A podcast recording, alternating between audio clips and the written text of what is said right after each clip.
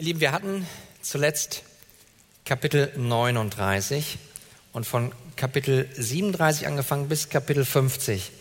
Da sehen wir das Leben des Josef. Und zu diesem Leben von Josef, da gehört diese Souveränität Gottes, seine souveräne Vorsehung ganz in das Zentrum.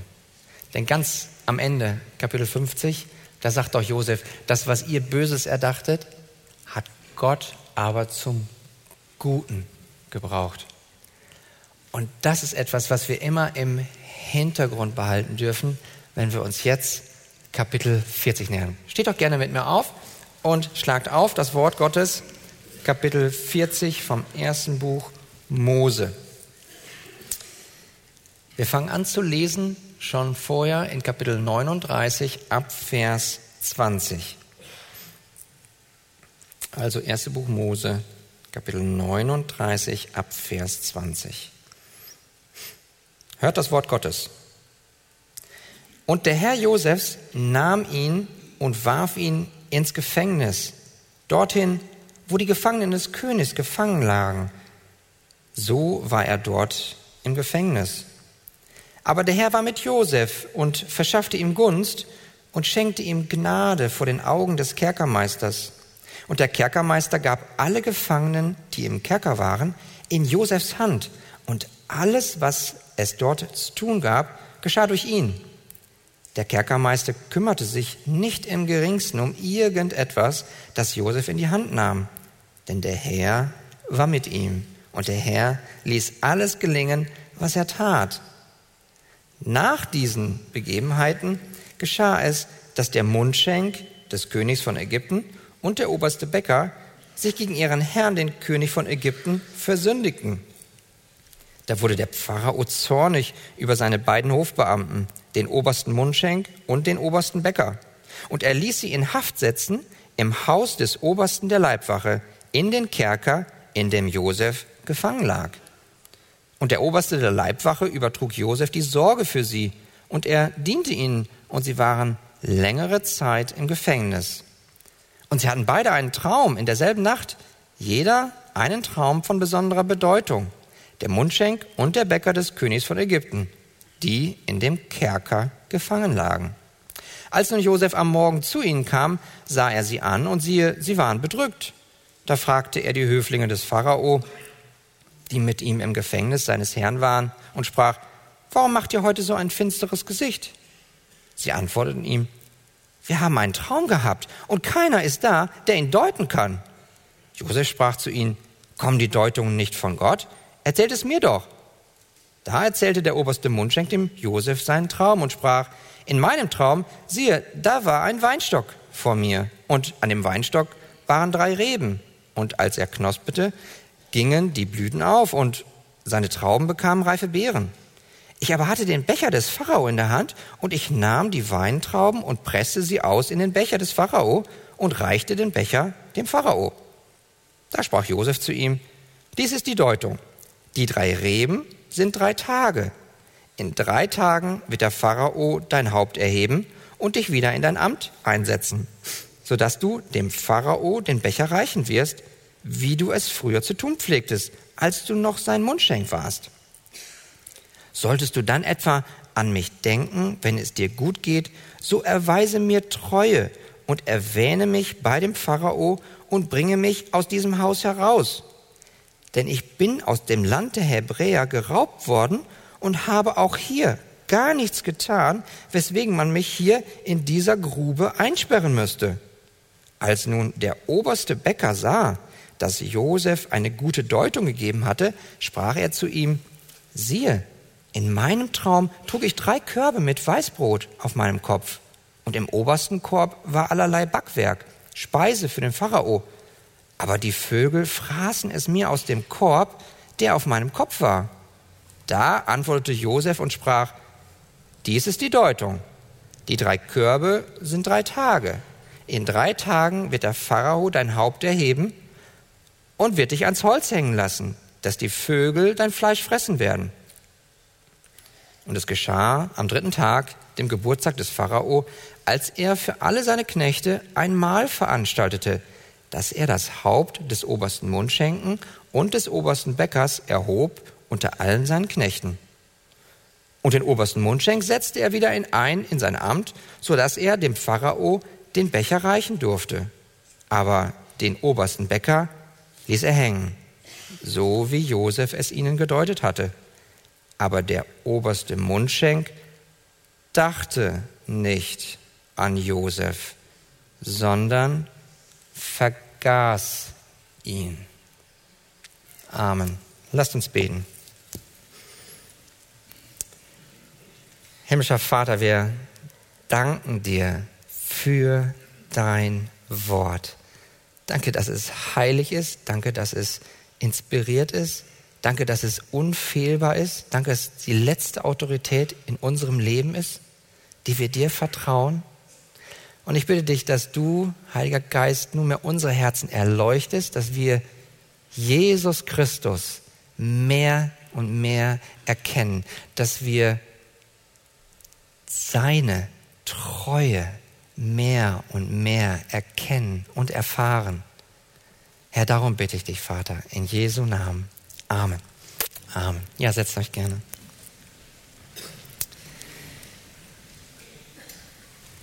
Im 17. Jahrhundert, da lebte der John Bunyan. Der lebte in England und das war damals eine schwierige Zeit. Er lebte dort mit seiner Familie. Von Beruf war er in erster Linie Kesselflicker, aber später ist er dazu übergegangen, als er errettet wurde, ist zum lebendigen Glauben gekommen, dass er das Wort Gottes gepredigt hat. Das gefiel aber der Angl anglikanischen Kirche überhaupt nicht.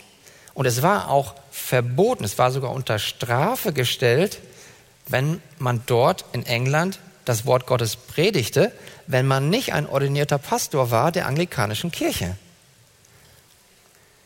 Dieser John Bunyan konnte es aber doch nicht anders. Er liebte das Wort. Er hat es in seiner Familie gebracht, das Wort. Er hatte geheiratet. Aus dieser ersten Ehe sind vier Kinder hervorgegangen. Und dann irgendwann starb die erste Frau. Eins von den vier Kindern war blind. Sie waren arm. Aber er hat trotzdem das Wort Gottes weiter gepredigt. Und an einem Tag im Jahre 1660 ist der Staat in die Kirche gekommen und hat im Gottesdienst den John Bunyan verhaftet und ins Gefängnis gebracht. Und dort war er, getrennt von seiner Frau, die er dann geheiratet hat, ein Jahr vorher, getrennt von den vier Kindern. Und es wird von ihm gesagt, dass, dass er gesagt hat, das hat mir das Herz zerrissen. Ich, ich war hier im Gefängnis und dort meine Familie, weil ich das Wort Gottes nicht predigen durfte. Ich, ich hätte nur sagen müssen, okay, ich höre auf zu predigen, aber ich konnte es nicht. Vor Gott konnte ich es nicht. Aber es hat mein Herz zerrissen, weil meine Familie war draußen. Ich hier im Gefängnis. Herr, was machst du mit mir? Zwölf Jahre war er im Gefängnis. Und dann hat der Bischof von England für seine Entlassung gesorgt. Er kam raus, er kam zu seiner Familie zurück, er konnte wieder das Wort predigen. Er war große Freude. Drei Jahre später wurde er wieder verhaftet, weil er eben das Wort wieder gepredigt hatte. Er kam wieder ins Gefängnis. Dort im Gefängnis war das einerseits eine sehr schwere Zeit. Und doch hat er dort einen Hauptteil seines Buches geschrieben, die Pilgerreise. Ich weiß nicht, ob ihr das kennt. Pilgrim's Progress. Die Pilgerreise nach der Bibel. Das am meisten verkaufte Buch. Was will ich damit sagen? Viele Menschen sind irgendwo in einem Gefängnis. Das kann ein Gefängnis sein, wirklich aus Stahl und Beton. Aber vielleicht bist du auch hier und fühlst dich auch wie in einem Gefängnis. Genauso wie Josef auch hier im Gefängnis ist. John Bunyan war in Not. Josef hier in Kapitel 40 ist in Not, er ist im Gefängnis. Und vielleicht bist auch du hier und bist auch in deiner Not und fragst dich, wird Gott sich wohl an Josef erinnern? Wird er sich an mich erinnern? Oder wird er mich vergessen? Und was Kapitel 40 uns heute lehrt, das ist das Folgende. Gott denkt an seine Kinder und zeigt ihnen seine treue Liebe. Denkt an seine Kinder und er zeigt ihnen seine treue Liebe. Diese treue Liebe, die können wir daran erkennen, an seinem Charakter, an Gottes Charakter, was er gibt. Aus dem Text können wir uns fünf Dinge angucken, die Gott gibt.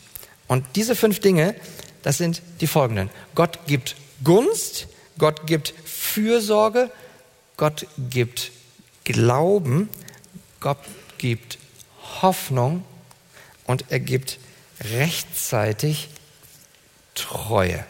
Also er gibt Gunst, Fürsorge, Glauben, Hoffnung und rechtzeitig Treue. Fangen wir an. Nummer eins. Was gibt Gott? Er gibt Gunst. Wir dürfen sehen, in Vers 20 von Kapitel 39, da, steht, dass der Josef im Gefängnis ist. Er ist im Gefängnis, wo auch die Gefangenen des Königs liegen. In Vers 21 sehen wir dann, aber der Herr war mit Josef und verschaffte ihm was? Gunst. Er verschaffte ihm Gunst. Und worin bestand diese Gunst, diese Gefälligkeit, diese Begünstigung? Das lesen wir hier in den ersten vier Versen von Kapitel 40. Denn nach diesen Begebenheiten, da geschah es, dass zwei Hofbeamte einen Traum haben. Und diese, ja, ich korrigiere das. Nach diesen Begebenheiten geschah es, dass der Mundschenk und der Bäcker sich versündigt haben. Die Träume kommen später. Zuerst versündigen sich. Und was passiert? Sie kommen in das Gefängnis. Wohin kommen sie?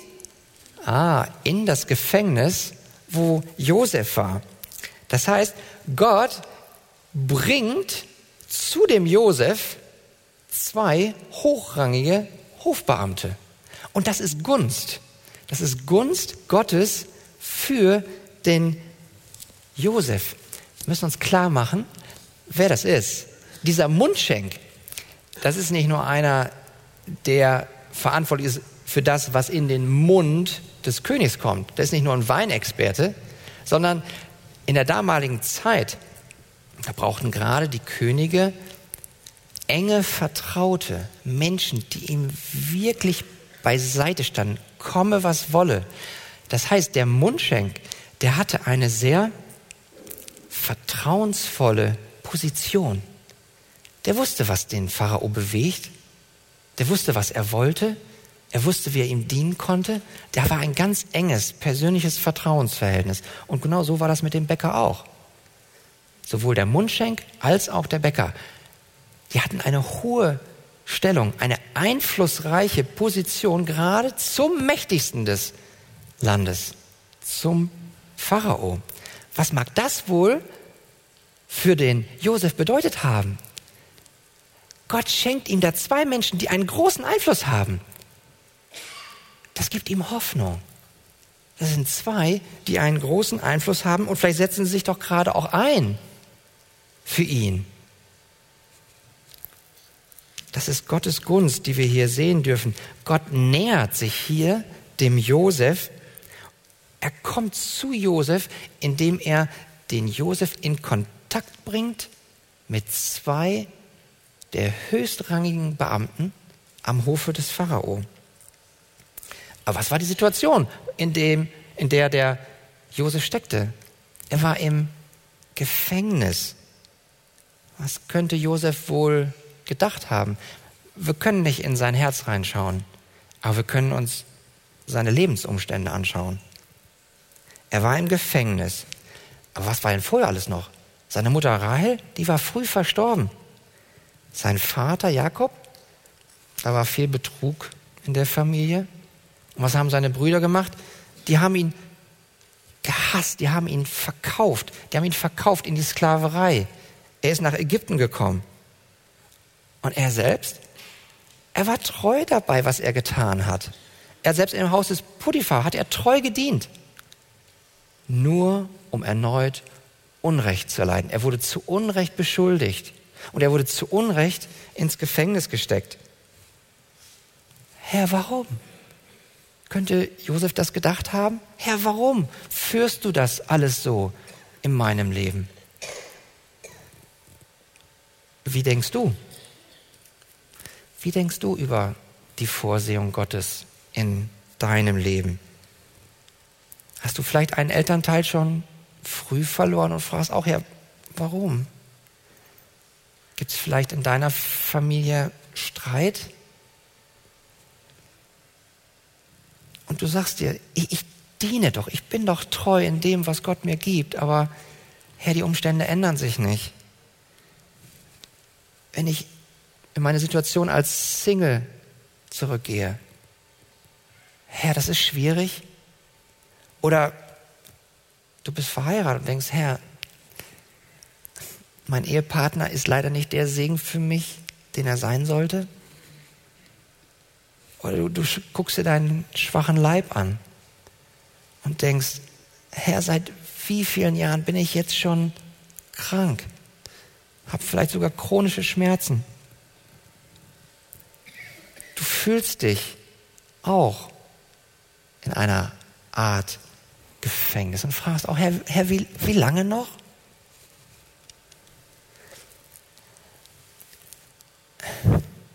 Sei ermutigt. Mach dir klar, wer Gott ist, wie treu er ist. Mach dir klar, wie wunderbar seine souveräne Vorsehung ist. Gott hat dich genau an die Stelle, wo du jetzt bist, hineingesetzt. Und er hat einen guten Plan für dich. Dieser Plan ist weise, weil er von einem guten, weisen, treuen, dich liebenden Gott kommt. Daher dürfen wir auch hier sehen, was wir hier in den ersten vier Versen von Kapitel 40 gelesen haben, dass Gott diese zwei Hofbeamten in das Leben, in das Gefängnis von Josef hineinbringt. Das ist Gunst. Das ist Gnade. Der John Calvin, der schreibt in seinem Kommentar zum ersten Buch Mose Kapitel 40, Vers 1 das folgende. Bevor Gott die Tür zur Befreiung seines Dieners Josef öffnete, kam Gott selbst in das Gefängnis, um Josef zu stärken und ihm seine Kraft zu geben. Was Calvin hier sagt, ist mit anderen Worten, dadurch, dass Gott es so bestimmt hat, dass Josef bei Potiphar Gunst erwarb und ihm die Sorge um die wichtigen Hofbeamten übertragen wurde, gab Gott dem Josef ein Zeichen seiner treuen Liebe. Das ist so, als Gott sich niederbeugt zu Josef und sagt, Josef, die Welt mag dich vergessen haben. Deine Brüder, die mögen froh sein, dass du weg bist. Aber ich, dein Gott, ich bin mit dir. Ich stärke dich. Ich bin bei dir. Ist es nicht genau das, was du erlebst in der Situation, wo du jetzt bist? Als ich vor kurzem mit einer Schwester im Glauben gesprochen habe und sie mir sagte, ach weißt du Markus, ich kurz vor der Operation, das war ein schwerer Moment für mich. Ich war in dem Moment wirklich alleine, aber ich habe gebetet. Und weißt du, Gott war mit mir. Er war mir so nah. Und dieses Zeugnis, das habe ich von euch schon so häufig gehört. Gerade ihr, die ihr viel leidet. So häufig habe ich gehört, Gott war aber mit mir. Ja, das war schwer, aber Gott war mit mir. Wie es in Psalm 23 auch geschrieben steht, dass sein Stecken, sein Stab ihn trösten. Wenn er denn wanderte durchs Tal des Todesschattens, fürchte ich mich nicht, weil er bei mir ist. Gottes Gegenwart in deinem Gefängnis, in deinem Tal, in dem du jetzt bist, das möge dir Kraft geben. Also Gott gibt nicht nur dir Gunst, er gibt dem Josef Gunst. Punkt zwei. Gott gibt nicht nur Gunst, er gibt auch Fürsorge. Das sehen wir ab Verse 5 fortfolgende. Gott gibt hier dem Josef ein Herz voller liebevoller Fürsorge. Was steht denn da? Ab Vers 5. Und sie hatten beide einen Traum in derselben Nacht. Vers 6.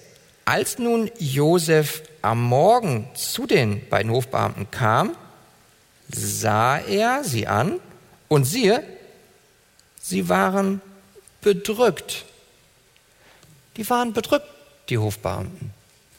Reaktion von Josef, Vers 7. Da fragte er die Höflinge des Pharao.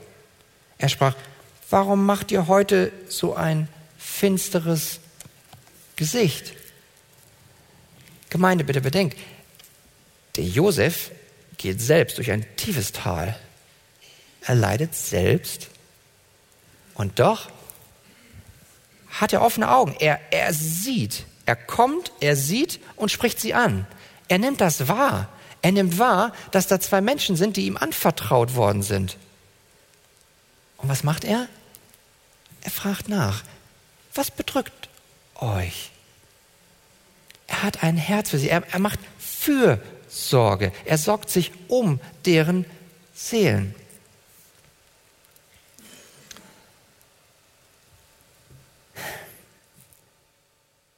Was wir hier sehen ist, dass obwohl der Josef selbst durch ein dunkles Tal geht, hat er ein offenes Herz für den anderen. Er erliegt also nicht der Versuchung, dass er sagt, ich höre jetzt auf, mich um andere zu kümmern. Was doch naheliegend sein könnte, weil er doch selbst da durchgeht, durch diese schwere Zeit. Aber was er macht, ist Fürsorge. Das ist eine Liebestat. Wie doch schon der Prophet Micha in Micha Kapitel 6, Vers 8 sagt, was der Herr von euch fordert, ist dies. Liebe üben. Übt Liebe. Wie ist es bei uns? Wie ist es bei mir? Wie ist es bei dir, wenn wir selbst ein eigenes Leiden haben? Dann kann doch Folgendes passieren. Es muss nicht so sein, es kann passieren. Prüfe jeder sich selbst. Aber wenn wir uns da hineinversetzen, okay, ich leide jetzt schon so lange, so lange und die Umstände ändern sich nicht. Und wenn ich mich dann mit einem anderen unterhalte, natürlich ist es gut, wenn ich auch dann darüber spreche. Ja, was mich bewegt, wie ich leide. Aber was passieren kann, ist, dass ich mich dann zu sehr auf die Dauer um mich selbst drehe. Dass ich dann zu sehr nur auf mein eigenes Leiden schaue und aus dem Blick verliere, Mensch, wie geht's eigentlich dem anderen? Kennst du das? Das muss gar nicht böse gemeint sein. Es ist einfach nur, wir drehen uns manchmal so um uns selbst, dass wir so ein bisschen den anderen aus den Augen verlieren. Ja, er darf sich natürlich gerne um, um mich kümmern. Er darf sich gerne danach erkundigen, wie es mir geht. Aber bitte, jetzt erzähl mir nicht so viel von deinen eigenen Lasten, weil ich habe selbst schon so viel Lasten auf den Schultern. Also bitte, so ausdrücklich sagen wir das nicht. Aber denken wir manchmal so? Fühlen wir manchmal so? Ich muss das ganz echt zugeben. Manchmal denke und fühle ich das auch. Aber dann immer wieder zu sehen, schau von deinen eigenen Wellen mal weg, Moment. Und guck doch mal, wie kannst du denn den Trost, den du erfahren hast von Christus in deinem Leiden, gib ihn doch dem anderen weiter. Kümmere dich, obwohl es dir selbst vielleicht nicht so gut geht, trotzdem um den anderen. Und ihr Lieben, versteht das bitte richtig. Wenn da jetzt jemand unter uns ist und sagt, ich kann gar nicht mehr, ich habe überhaupt null Kraft, gar nichts mehr. Jetzt bürde mir nicht noch was weiteres auf. Ihr Lieben seid nicht gemeint. Es sind die gemeint, die eigentlich schon noch genug Kraft haben, wenn sie sich nur darauf besinnen, wer ihre Kraftquelle ist. Und die, die den Trost, den sie doch schon längst erfahren haben, den Trost des Christus, dass sie den dann auch mal an den anderen weitergeben. Das hat der Josef hier gemacht. Das ist uns ein großes Vorbild. Also Gott gibt Gunst, Gott gibt Fürsorge. Drittens, Gott gibt Glauben. Gott gibt Glauben.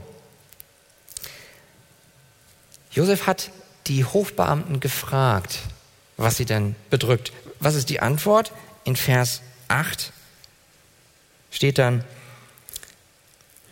sie antworteten ihm, wir haben einen Traum gehabt und keiner ist da, der ihn deuten kann.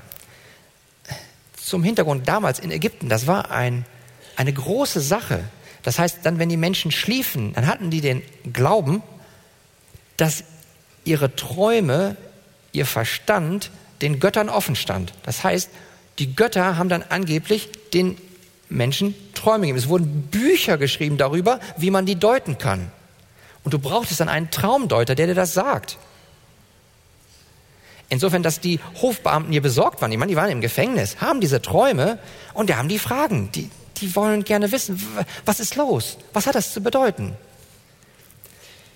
Warum kann man hier sagen, dass Gott dem Josef Glauben gegeben hat? Schaut mal seine Reaktion in Vers 8.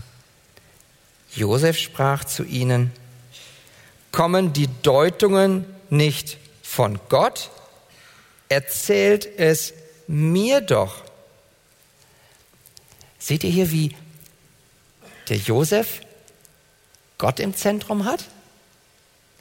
Er hat nicht nur den, den zweiten Satz hier gesagt, erzähl es mir doch. Mensch, ihr lieben Hofbahn, erzählt mir das mal, ich, ich kann das deuten. Nee, er sagt, die Deutungen kommen von Gott. Er hat Gott im Zentrum. Und zwei Dinge, woran, was wir sehen können hier, woran Josef glaubt. Das erste ist, Josef glaubt, Gott hält die Zukunft in seiner Hand. Gott hält die Zukunft in der Hand. Warum kann Josef das sagen? Natürlich, weil Josef weiß, dass Gott souverän ist. Weil er regiert. Weil er regiert, weiß, was in der Zukunft geschieht. Er regiert es doch. Er lenkt, er kontrolliert es. Also kommen die Deutung von Gott. Zweitens, Josef glaubt, Gott kann Gebete erhören. Ja, das glaubt Josef. Er kann Gebete erhören. Er sagt, kommen die Deutungen nicht von Gott? Interessant ist hier mal zu überlegen, wie Josef nicht reagiert. Er sagt nicht zu den Hofbeamten, ach, ihr habt geträumt? Vergesst es. Das bringt nichts. Soll ich euch mal von meinen Träumen erzählen? Auch nichts draus geworden. Und Josef hatte echt einiges zu erzählen. Das wissen wir doch. Die beiden Träume, die Josef hatte, der eine Traum, wo die elf Gaben seiner Brüder sich verbeugen vor ihm, vor seiner Gabe. Und dann bei dem zweiten Traum, wo, wo Sonne, Mond, elf Sterne sich verbeugen vor dem Josef.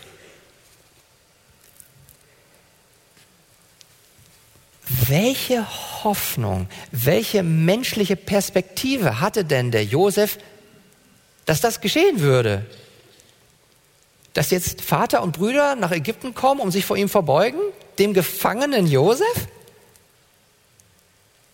Und dennoch war da der Glaube von Josef. Er glaubte daran, dass Gott die Güte hat sogar zu ungläubigen Heiden zu sprechen im Traum. Er glaubte, dass Gott die Güte hat, dass er sogar mit den Hofbeamten kommuniziert durch den Traum.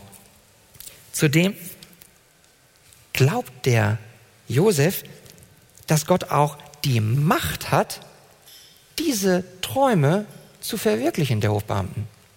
Und er hat auch den Glauben, dass sein Gott treu ist, dass er auch seine eigenen Träume noch verwirklichen wird. Wie ist es mit uns? Wie ist es mit dir? Wie ist es mit mir? Vielleicht betest du auch schon lange. Du betest schon lange, dass sich deine Situation verändert. Aber vielleicht sagst du dir, vielleicht ist Gott doch nicht so gütig, dass er sich um mich kümmert. Vielleicht ist Gott auch doch nicht so mächtig, dass er die Gebete umsetzen kann. Vielleicht ist Gott doch nicht so treu, dass er seine Verheißungen wahrmacht. Ich möchte dich ermutigen, vertraue deinem Gott, so wie wir das heute gesungen haben. Vertraue ihm, denn er ist treu. Hoffe weiter darauf, dass er dein Gebet, das nach seinem Willen Gebet ist, dass er das auch umsetzt. Gott ist in allererster Linie nicht daran interessiert, unsere Lebensumstände zu ändern. Das mag auch der Fall sein, aber in allererster Linie ist er interessiert an einer Beziehung zu dir und zu mir. Also lasst uns auch da Josef zum Vorbild nehmen. Er glaubt. Also Gott gibt Gunst er gibt Fürsorge, er gibt Glauben. Und viertens, Gott gibt Hoffnung. Josef, der hofft aktiv und er hofft fortdauernd. Und ihr Lieben, wäre das nicht verständlich, wenn der Josef sagen würde, ah, weißt du was, Herr, du bist doch so souverän, da brauche ich doch eigentlich gar nichts mehr zu machen. Das reicht doch, was du tust. Ich meine, der Josef, könnte er das Gefühl gehabt haben, dass er nicht beachtet wird, dass er doch ein Stück weit verlassen ist dort im Gefängnis? Ich meine, er wurde mit 17 Jahren verkauft in die Sklaverei von seinen eigenen Brüdern in ein fremdes Land. Es war alles neu, er kannte da niemanden. Und da wurde er auch noch zu Unrecht verdächtigt. Er wurde zu Unrecht ins Gefängnis gesteckt. Und gleichwohl hat er treu gedient. Was war denn da noch überhaupt für eine menschliche Hoffnung, dass sich seine eigenen Träume verwirklichen? Und dennoch, der Text sagt uns nichts darüber aus, dass er in sich gekehrt war, dass er introvertiert war. Im Gegenteil, wir haben gesehen, er hatte trotzdem noch die Augen auf für den anderen. Das heißt, er hoffte aktiv und er ergreift auch die Initiative. Und das sehen wir, nachdem er sich den Traum von dem Mundschenken er hat erzählen lassen und auch prompt, unmittelbar die Deutung gibt, steht dann in Vers 14 das folgende. Hier sehen wir, wie der Josef die Initiative ergreift, wie er aktiv ist. Er sagt, solltest du dann etwa an mich denken, wenn es dir gut geht, so erweise mir Treue und erwähne mich bei dem Pharao und bringe mich aus diesem Haus heraus. Das heißt, ja, wir haben dieses wunderschöne Bild von Gott, der souverän ist, souverän in seiner Vorsehung, souverän in all dem, was er tut. Und doch sehen wir hier einen Josef, der sich nicht in die Gefängniszelle irgendwo verdrückt und sagt, na, dann mach du mal her. Nein, er sieht die Gelegenheit, er sieht, dass da ein Mundschenk ist und ein Bäcker und er sagt, Mundschenk, wenn das alles in Erfüllung geht, was ich dir gesagt habe, und die Deutung kommt ja von Gott, dann bitte, denke an mich, erweise mir Treue. Das heißt, er wird aktiv, der Josef, indem er eine Bitte äußert. Gott ist souverän, aber der Mensch hat auch eine Verantwortung. Er äußert eine Bitte. Und wir sehen noch ein zweites, was der Josef in seiner Verantwortung tut. Es ist nämlich, dass er die Wahrheit offen anspricht. Vers 15. Denn ich bin aus dem Land der Hebräer geraubt worden und habe mich hier und habe auch hier gar nichts getan, weswegen man mich in dieser Grube einsperren müsste. Sehen wir das hier? Er sagt, ich bin geraubt worden. Er nennt das Böse beim Namen. Da, wo es weise ist zu tun, dürfen wir das tun. Das war ungerecht, dass die Brüder ihn da in die Sklaverei verkauft haben. Und zweitens sagt er, auch hier, ich habe nichts getan, weswegen man mich einsperren müsste. Auch da sagt er, das war Unrecht, was ich erlitten habe. Also wir sehen, dass der Josef einerseits aktiv wartet auf Gottes Eingreifen, er hat den festen Glauben, er dient, er macht Fürsorge und gleichzeitig ist er aktiv, er handelt, er nimmt seine Verantwortung wahr. Wie ist es bei uns? Wie ist es bei mir? Wie ist es bei dir? Denkst du manchmal, ach, Gott ist doch so souverän. Na, da kann ich doch halblang machen. Dann, warum? Warum soll ich beten? Warum soll ich bestimmte Maßnahmen ergreifen? Kann das sein, dass wir manchmal dazu neigen, etwas träge zu werden in unserem eigenen Handeln, dass wir träge werden, kraftlos werden. Und dann lass dir Gottes Wort auch wieder zurufen aus Jesaja, Kapitel 40, Vers 31. Dort steht doch, die auf den Herrn harren, kriegen neue Kraft.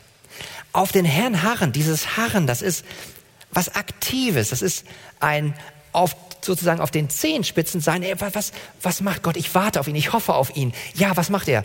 Und gleichzeitig selbst Schritte gehen, aus der Kraft, die Gott darreicht. Wir sehen also, Gott in seinem wunderbaren Charakter, er gibt Gunst, er gibt Fürsorge, er gibt Glauben und er gibt Hoffnung. Aber wie geht es jetzt weiter? Wie geht es weiter? Würde Gott denn jetzt dann den Josef erretten? Das kommt tatsächlich, aber jetzt noch nicht, sondern erst in Kapitel 41. Dort wird dann der Josef aus dem Gefängnis geholt und er wird nicht nur aus dem Gefängnis geholt, er wird sogar erhöht. Er wird zum zweitwichtigsten Mann in dem mächtigsten Land der ganzen Welt. Was für ein Aufstieg. Aber vor dieser Erhöhung, da passiert noch was der Bäcker, der öffnet auch sein Herz. Er sagt auch, Mensch, ich habe auch was geträumt. Und er erzählt ihm das, was er geträumt hat. Und lass uns mal schauen, was der Josef dazu sagt. In Vers 18 steht, dies ist die Deutung. Die drei Körbe sind drei Tage. Und in drei Tagen wird der Pharao dein Haupt erheben. Das war übrigens vorher auch so beim Mundschenken. Drei Reben, drei Tage. Und auch das Haupt des Mundschenken sollte erhoben werden. So hier auch. In drei Tagen wird der Pharao dein Haupt erheben. Aber anders als beim Mundschenken geht es dann weiter und wird dich ans Holz hängen lassen, dass die Vögel dein Fleisch fressen werden. Puh. Ich meine, es ist hart, oder? Es ist eine Sache, die gute Nachricht zu bringen. Ja, Mensch, Mundschenk, du wirst frei werden. Und dann, oh, Bäcker, du wirst am Kreuz hängen. Wir sehen hier einen Josef, der von Gott vor seiner Errettung noch dazu gebraucht wird, tatsächlich reinen Wein einzuschenken. Er hat nicht nur den Mut, die gute Nachricht zu bringen, sondern er ist treu auch darin, die schlechte Nachricht zu bringen. Und ich sage euch ganz ehrlich, das ist auch nicht immer einfach. Kennst du, dass es nicht einfach ist, deinem Nächsten die Wahrheit zu bringen? Es ist nicht immer einfach, das Evangelium zu bringen, deinem Nachbarn, deinem Arbeitskollegen. Vielleicht bist du auch hier. Und es ist wunderschön zu hören, die gute Nachricht, das Evangelium, die Gnade. Jesus ist gekommen. Er ist für uns Sünder gestorben. Er ist auferstanden. Er lebt und er möchte dir das Kleid der Gerechtigkeit schenken. Wie wunderbar ist diese Nachricht. Vom Kreuz, vom Kreuz der Gnade. Aber dazu gehört noch was anderes. Wenn du das nicht glaubst, wenn du nicht Buße tust, dann muss ich dir auch sagen, dann wirst du auf ewig getrennt sein von Gottes Fürsorge, von Gottes Liebe, von Gottes gnädiger Gegenwart. Dann wirst du Gerechtigkeit bekommen, wie dieser Bäcker. Denn wir alle haben nicht Gnade verdient. Was der Mundschenk bekommen hat, ist Gnade. Was der Bäcker bekommen hat, ist heilige Gerechtigkeit. Und da, an dieser Stelle könnten auch wir sein. Wir dürfen so dankbar sein. So dankbar für Gottes Gnade. Bist du dankbar? Bist du dankbar für die Gnade? Das ist so herrlich. Alles gut. Aber es geschah am dritten Tag, dass dann genau das umgesetzt wird, was der Josef vorher gesagt hat. Ab Vers 20. Und dann in Vers 21 steht, dass der Mundschenk wieder eingesetzt wurde in sein Amt. Vers 22, was ist mit dem Bäcker? Er wird tatsächlich gehängt. Vers 23. Schaut mal hinein. Aber der oberste Mundschenk dachte nicht an Josef, sondern vergaß ihn. Ja, okay. Man, der, der Mundschenk hatte noch viel zu feiern. Ein, zwei Tage. Kapitel 41, Vers 1. Es geschah aber nach zwei Jahren weitere zwei Jahre ist Josef in diesem Loch, in dieser Grube, in diesem Kerker. In Vers 15, da steht, da sagt er, weswegen man mich hier einsperren lassen müsste. In vielen Übersetzungen steht da ein hebräisches Wort gar nicht drin. Das Wort Bohr, das heißt Grube. Dasselbe Wort, was in Kapitel 37, Vers 20 mit Zisterne übersetzt worden ist. Wo haben die Brüder ihn reingeworfen? In die Zisterne, in die Grube. Später ist er schon wieder in der Grube. Zwei Jahre noch länger, obwohl doch der Mundschenk draußen war. Wie muss das für Josef gewesen sein? Er hatte doch Hoffnung wieder. Und wieder ist er enttäuscht worden. Und es erscheint doch so, dass nicht nur der Mundschenk den Josef verlassen hat, vergessen hat, sondern auch Gott. Das wäre doch so leicht gewesen für Gott, dem Mundschenk die Erinnerung zu geben, hey, da ist doch der Josef. Hat Gott das getan? Nein, hat er nicht. Zwei Jahre lang hat er das nicht getan. Und das, ob schon doch der Josef alles gut gemacht hat. Er hat doch liebevolle Fürsorge gemacht. Er hatte doch starken Glauben. Er hatte doch Hoffnung. Und dennoch hat Gott es nicht gemacht. Könnte Jesu, der, der Josef gerufen haben, Herr, wie lange noch? Wie lange noch soll ich das denn durchmachen? Willst du mich für immer vergessen? Ich diene dir doch, ich bin doch treu. Und dennoch ändern sich meine Lebensumstände nicht. Wie ist es mit dir? Vielleicht bist du auch da an dieser Stelle. Und du sagst, ich, ich leide auch schon so lange. Und immer wieder kommt auch zwischendurch Hoffnung auf, nur damit diese wieder enttäuscht wird. Und ich lande von der einen Grube in der nächsten Grube. Das Schöne ist, wir haben einen treuen Gott.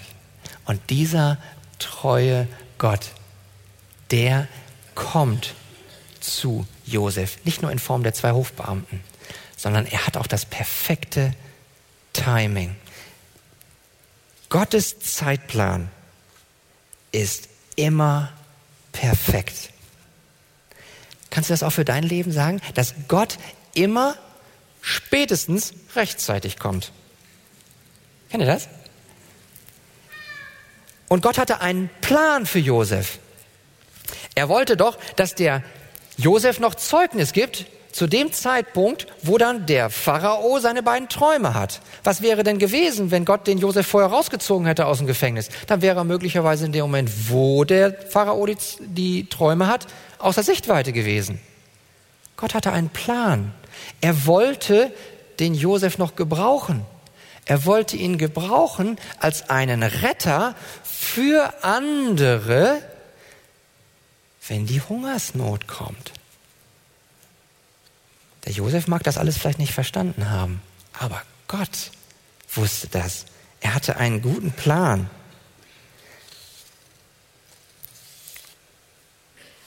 Wie ist es mit dir? Hast du das Gefühl, Gott könnte dich verlassen haben? Dass du immer noch in derselben Grube bist oder vielleicht in einer anderen Grube? Und du denkst innerlich, Herr, hol mich doch hier raus. Du kannst es doch, du hast die Macht dazu. Herr, du siehst doch meine Lebenssituation, du siehst mein Single-Sein, du siehst meine Ehe, du siehst meine Ausbildung, du, du siehst die Erziehung mit den Kindern, Du siehst meine Situation bei der Arbeit, in der Nachbarschaft. Und dann erinnere dich, dass Gottes Plan für dich arbeitet, dass Gott rechtzeitig immer zur Stelle ist. Bei Gott gibt es keine Zufälle. Du bist genau an der Stelle, wo Gott dich haben will. Spurgeon sagt, hätte Gott einen besseren Platz für dich, dann wärest du dort. Mit anderen Worten, hätte Gott einen besseren Lebensumstand für dich, in deiner Ehe, in deinem Single-Sein, in deiner Erziehung, in deiner Ausbildung, dann hättest du diesen, weil er dich liebt, weil er nur das Beste für dich will. Vielleicht verstehen wir das nicht immer selbst alles, aber wisst ihr, es geht nicht so sehr darum, dass wir es verstehen. Es geht darum, dass wir vertrauen. Vertraust du, vertraust du deinem Gott, seiner Treue? Vertraust du darauf, dass er weise ist, dass er voller Gnade ist, dass er voller Liebe ist und dass er voller Treue für dich ist? Und wenn Gott es zulässt in seiner Weisheit und Liebe, dass zu deiner Lebenssituation auch Leiden gehört, neben der vielen Freude, die er dir schenkt, dann darfst du ihm vertrauen, dass das zu seiner Ehre ist und dass es zu deinem Besten ist und zum Segen für viele andere. Daher dürfen wir uns alle fragen, wem rufen wir zu? Der Mundschenk, wem hat der zugerufen? Nein, der, der Josef. Wem hat der Josef zugerufen? Dem Mundschenken. Wem hat der Schächer an der Seite von Jesu Kreuz zugerufen? Zu Jesus. Ruft zu Jesus. Jesus sagt doch, kommt her zu mir, die ihr mühselig und beladen seid. Kommt zu mir, denn ich will euch erquicken. Josef. Josef hat Ungerechtigkeit erlitten. Er hat unverdiente Schmerzen gehabt, damit Gott durch ihn andere Menschen erretten kann, nämlich vor der kommenden Hungersnot. Aber wir haben einen Herrn. Du hast einen Herrn, einen Herrn Jesus Christus, der Ungerechtigkeit erlitten hat, der unverdiente Schmerzen erlitten hat, weil wir unsere Sünde ihn genau an das Kreuz genagelt hat damit Gott ihn gebrauchen kann. Aber nicht nur zur Rettung aus der Hungersnot, sondern aus unserer tiefsten Not, aus unserer Sündenlast. Er hat uns frei gemacht von der Macht des Todes. Er hat uns frei gemacht von der Macht der Sünde. Zu, wozu? Zum ewigen Leben. Freust du dich darüber? Du hast einen so treuen Gott, der einen wunderbaren Plan hat. Und auch wenn du das nicht immer verstehst, Gott versteht es. Er hat einen Plan, der für dich ist. Und wo siehst du Gunst in deinem Leben? Wo siehst du Fürsorge in deinem Leben? Wo siehst du Glauben? Wo Hoffnung? Wo treue Liebe? Wo nicht mehr, wenn da am Kreuz? Da siehst du seine Liebe, seine Treue. Deswegen, was lehrt uns Kapitel 40? Gott sagt uns zu dir durch sein Wort. Gott denkt an dich und zeigt dir seine treue Liebe. Könnt ihr dazu Amen sagen? Amen. Lasst uns beten. Himmlischer Vater, Herr, wir danken dir. Was für ein Vorrecht ist es doch, dass du mit uns bist. Du hast uns deinen Sohn gegeben. Danke, Jesus. Danke, dass du, Jesus Christus, dich hingegeben hast für uns. Danke, Jesus, dass du Emmanuel heißt. Gott mit uns. Herr, und ich möchte dich bitten, dass du uns durch deinen Heiligen Geist jetzt erquickst. Herr, schenke dass du traurige Herzen erhebst, dass du unsere Häupter erhebst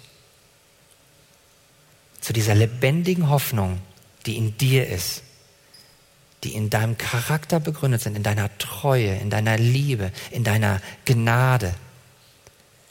Herr, ich bitte dich darum, dass du uns diese Erbauung schenkst. Herr, und du siehst auch, dass unter uns Menschen sind, die, die einerseits viel, viel Freude in ihrem Herzen haben,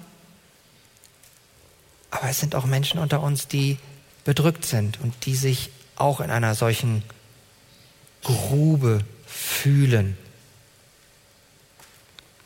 Viele sind auch objektiv in einer solchen Grube. Herr, ich bitte dich, dass du bei ihnen bist, wie du es verheißen hast. Herr, sei du mit ihnen.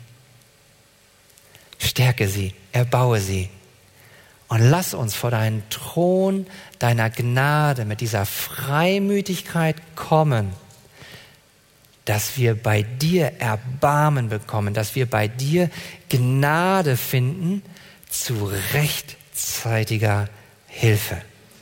Amen.